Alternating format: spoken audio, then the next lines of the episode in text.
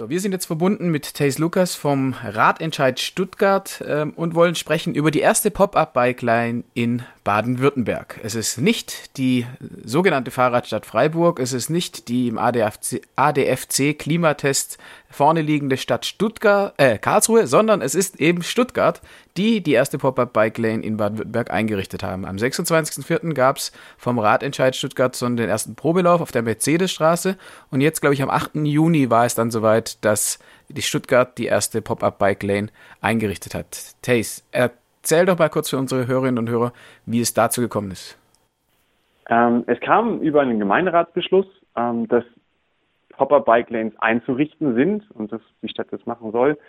Ähm, unter anderem auf der Theo, das ist die Theodor-Heuss-Straße, eine der Hauptverkehrsstraßen in Stuttgart, die direkt am Stadtzentrum vorbeiläuft, also da, wo die ganzen Cafés sind und Bars und Geschäfte, da läuft auch die Theo entlang. Ähm, und die Stadtverwaltung hat dann den Vorschlag gemacht, an der Theo und an der Holzgartenstraße diese Pop-Up-Bike-Lanes einzurichten und der Gemeinderat hat ähm, beschlossen, dass das auch so gemacht werden soll. Ähm, dem zuvor gegangen ist eben die Situation, dass, dass wir einfach solche Sachen wollten, ähm, weil wir gesehen haben am Vorbild aus Berlin, dass sowas super schnell auch gehen kann. Das heißt, wir brauchen gar nicht drei bis vier Jahre, um ähm, Kilometer Radweg zu planen, sondern wir sehen in Berlin, das kann innerhalb von zwei, drei Wochen ähm, kann das geplant werden und auch abgeschlossen werden. Und dieses Tempo erwarten wir natürlich auch von der Stuttgarter Stadtverwaltung. Ähm, und die hat sich dem angenommen, sehr positiv, wie ich finde, ähm, und hat jetzt gezeigt, dass sie das können.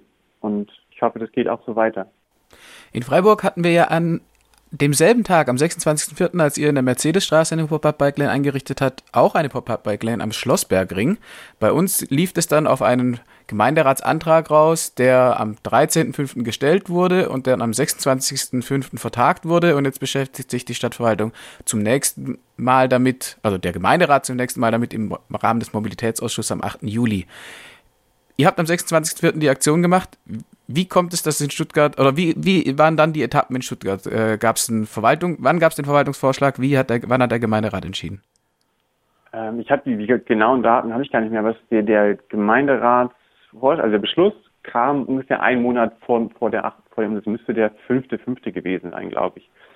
Ähm, ich glaube, der Vorteil, den Stuttgart mittlerweile hat, ähm, ist, dass sie eine Verwaltung haben, die sich seit zwei Jahren seit es einfach den Radstadt Stuttgart gibt, sehr intensiv mit dem Thema Radverkehr auseinandersetzen muss ähm, und nicht mehr ihren gewohnten Trott gehen kann und auch nicht mehr will in Teilen, ähm, sondern wirklich immer wieder dazulernen muss und auch einfach viel mehr Druck hat. Sie hat auch mehr Personal bekommen durch den Ratentscheid. Ähm, und was wir einfach auch merken, durch dieses, dass dieses Thema immer viel mehr in der Öffentlichkeit ist und auch aus der Bevölkerung gefordert wird, ähm, sind andere Kräfte in der Verwaltung viel motivierter, jetzt auch Ideen rauszubringen und, und zu arbeiten für den Radverkehr. Und ähm, das macht die Verwaltung gerade viel schneller, weil am Ende sehen wir, dass halt das, das was, was gelingt, das ist wohl auch ein Wille in der Verwaltung hintersteht. Ähm, wir sehen aber auch in Stuttgart, und ich denke, das ist auch in Freiburg der Fall, dass da, wo die Verwaltung keine Lust hat, was zu machen, weil sie keine Lust hat, ähm, ihre alten Denkweisen zu verlassen, ähm, weil sie immer noch für den Autoverkehr arbeitet, ähm, dass da nicht viel zu bewegen ist. Und wir sehen in Stuttgart einfach, dass da ein Umdenken stattfindet und auch Leute eingestellt wurden und auch Leute hervorkommen, die wirklich Lust haben, was zu machen und dann geht es einfach schnell.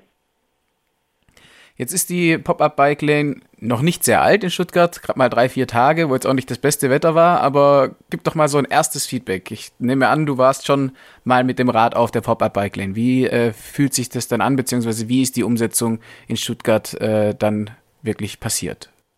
Also der erste Eindruck war, ich wusste ja ungefähr, wie es aussehen wird, wir kannten die Pläne vorher schon. Ähm, entsprechend war so bei ein paar Details natürlich auch ein bisschen Enttäuschung da, aber als ich dann das erste Mal hingefahren bin und gesagt, hey, gesehen habe, wie breit dieser Radweg ist, also wirklich so breit, dass man da ohne Sorge mit seinen Kindern fahren kann, auch nebeneinander. Man hat das im Blick und selbst wenn man nebeneinander fährt, kann man noch überholen. Also man hat eine ganze Fahrspur weggenommen.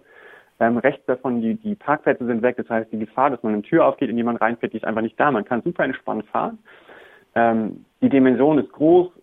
Ähm, und es ist wirklich auch das, was wir vom Ratentscheid fordern. Also es ist jetzt nicht so, dass die Stadtverwaltung irgendwas macht, was nicht seit Jahren schon gefordert ist. Die, die kommt quasi den Gemeinderatsbeschlüssen nach, in dem Fall, ähm, nur einfach viel schneller, als das gewohnt ist. Und das hat unheimlich Spaß gemacht. Das war so der erste Eindruck.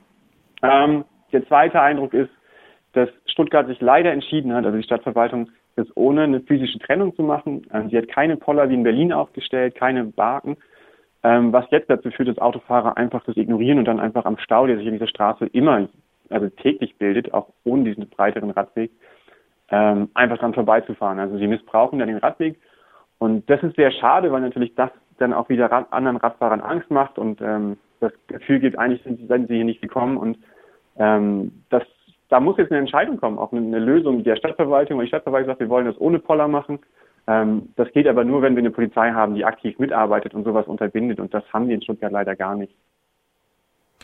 Ähm, sieht man immer mal wieder auch äh, Bilder aus den Fahrradstraßen. Das letzte Bild, was ich gesehen habe, waren zwei Polizeibeamten auf Pferden, die geduldig die Autos ermahnt haben, dass sie hier nicht fahren dürften. Aber soweit ich die STVO im Blick habe, ich glaube auch nach der Reform ist zwar das Halten und Parken auf Radverkehrsinfrastruktur deutlich teurer geworden, aber das Benutzen von Radverkehrsinfrastruktur ist trotzdem nicht sehr teuer. Was hat denn die Polizei überhaupt für Möglichkeiten und schöpft sie diese Möglichkeiten in Stuttgart aus oder eben nicht? Also erstmal kann sie, also was wir in Stuttgart erleben, dass sie sich verspricht mündliche Verwarnung auf. Ja, es gibt ein nettes Du-Du-Du, das darf sie aber nicht, aber haben sie gesehen, dass hier eine Fahrradstraße ist oder haben sie gesehen, dass das ein Radweg ist, ähm, sie dürfen gar nicht fahren. Dann sagen die, oh ja, habe ich gar nicht gesehen, weil die Schilder kenne ich gar nicht. Und das war ja immer noch so. Und selbst, also die Fahrradstraße, ein gutes Beispiel, die existiert jetzt seit, seit Oktober letzten Jahres, ähm, ist die so eindeutig beschildert, dass es eigentlich keine, kein Missverständnis mehr geben kann. Es ist auch gut zu erkennen, dass es eine Fahrradstraße ist. Ähm, da könnte die Polizei einfach zumindest mal den, den, den, den Rahmen des Möglichen aussprechen und eben, und wenn es selbst milde Bußgelder sind, die auch einfach aufschreiben, ähm, damit sowas gesammelt wird, damit sowas auch dokumentiert wird ähm, und Leute auch einfach aktiv wegschicken. Ne? Es reicht halt nicht einmal in der Woche für ein Stündchen sich dahinzustellen und ein paar Leute, ja, einen Klaps auf die Finger zu geben und ähm, es müsste einfach mal ausgereizt werden, was geht. Und wenn wir merken, dass das nicht funktioniert, muss die Stadtverwaltung andere Maßnahmen treffen. Dann muss die Poller einfach auch aufsetzen. Dann müssen wir damit leben, ähm, dass es weniger Autofahrer gibt, ähm, die aber zu einem großen Problem werden, weil sie sich über die Straßenverkehrsordnung hinwegsetzen. Und dann muss man zur Not auch die Qualität aller dann auch einschränken, indem man Poller aufstellt. Also physische Barrieren und den Rahmen des Möglichen auch ausschöpfen. Sonst äh, werden die Gewohnheiten des Autoverkehrs nur schwer zu brechen sein, sagt Thais Lukas vom Ratentscheid Stuttgart. Vielen Dank.